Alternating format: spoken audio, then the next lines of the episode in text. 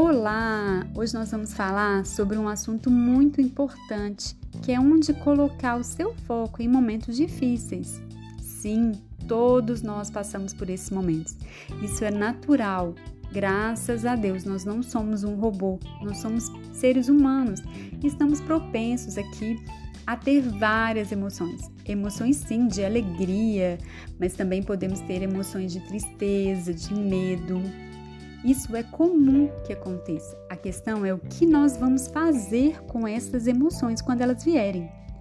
Eu vou te dar algumas dicas agora para que, diante de um momento difícil, você saiba onde colocar o seu foco.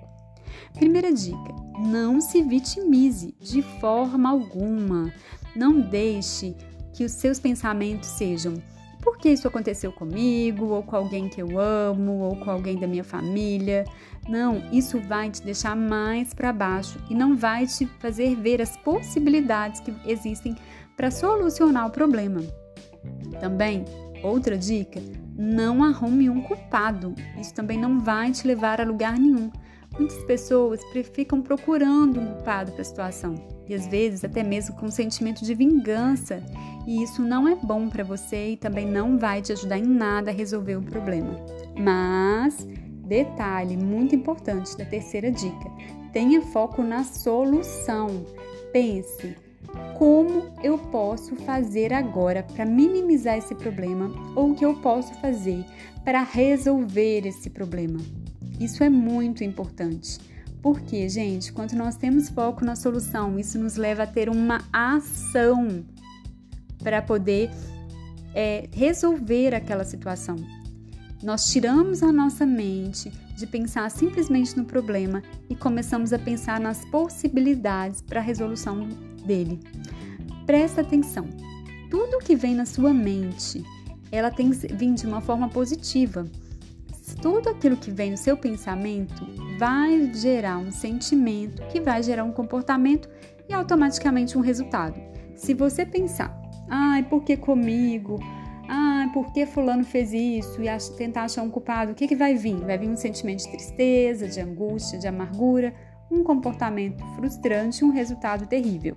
Mas se você pensar, estou com esse problema ou alguém que você conhece está com esse problema e nós precisamos resolver e começar a pensar nas possibilidades de ação para resolver esse problema, vão vir alternativas e você vai ter um comportamento diante dessas alternativas, né, escolhendo quais são as melhores, ou às vezes até mais de uma, e você vai ter um resultado favorável.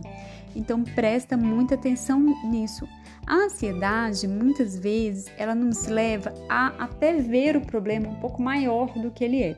E isso, gente, acontece. Pre Presta atenção nisso. Pega o problema que você está vivendo e dê um número mesmo para ele, de 0 a 10. Qual número deu para esse problema? Nossa, o número é 10. Realmente é um número muito grave. Então, assim, mesmo assim, quais ações eu posso ter agora para resolver esse problema?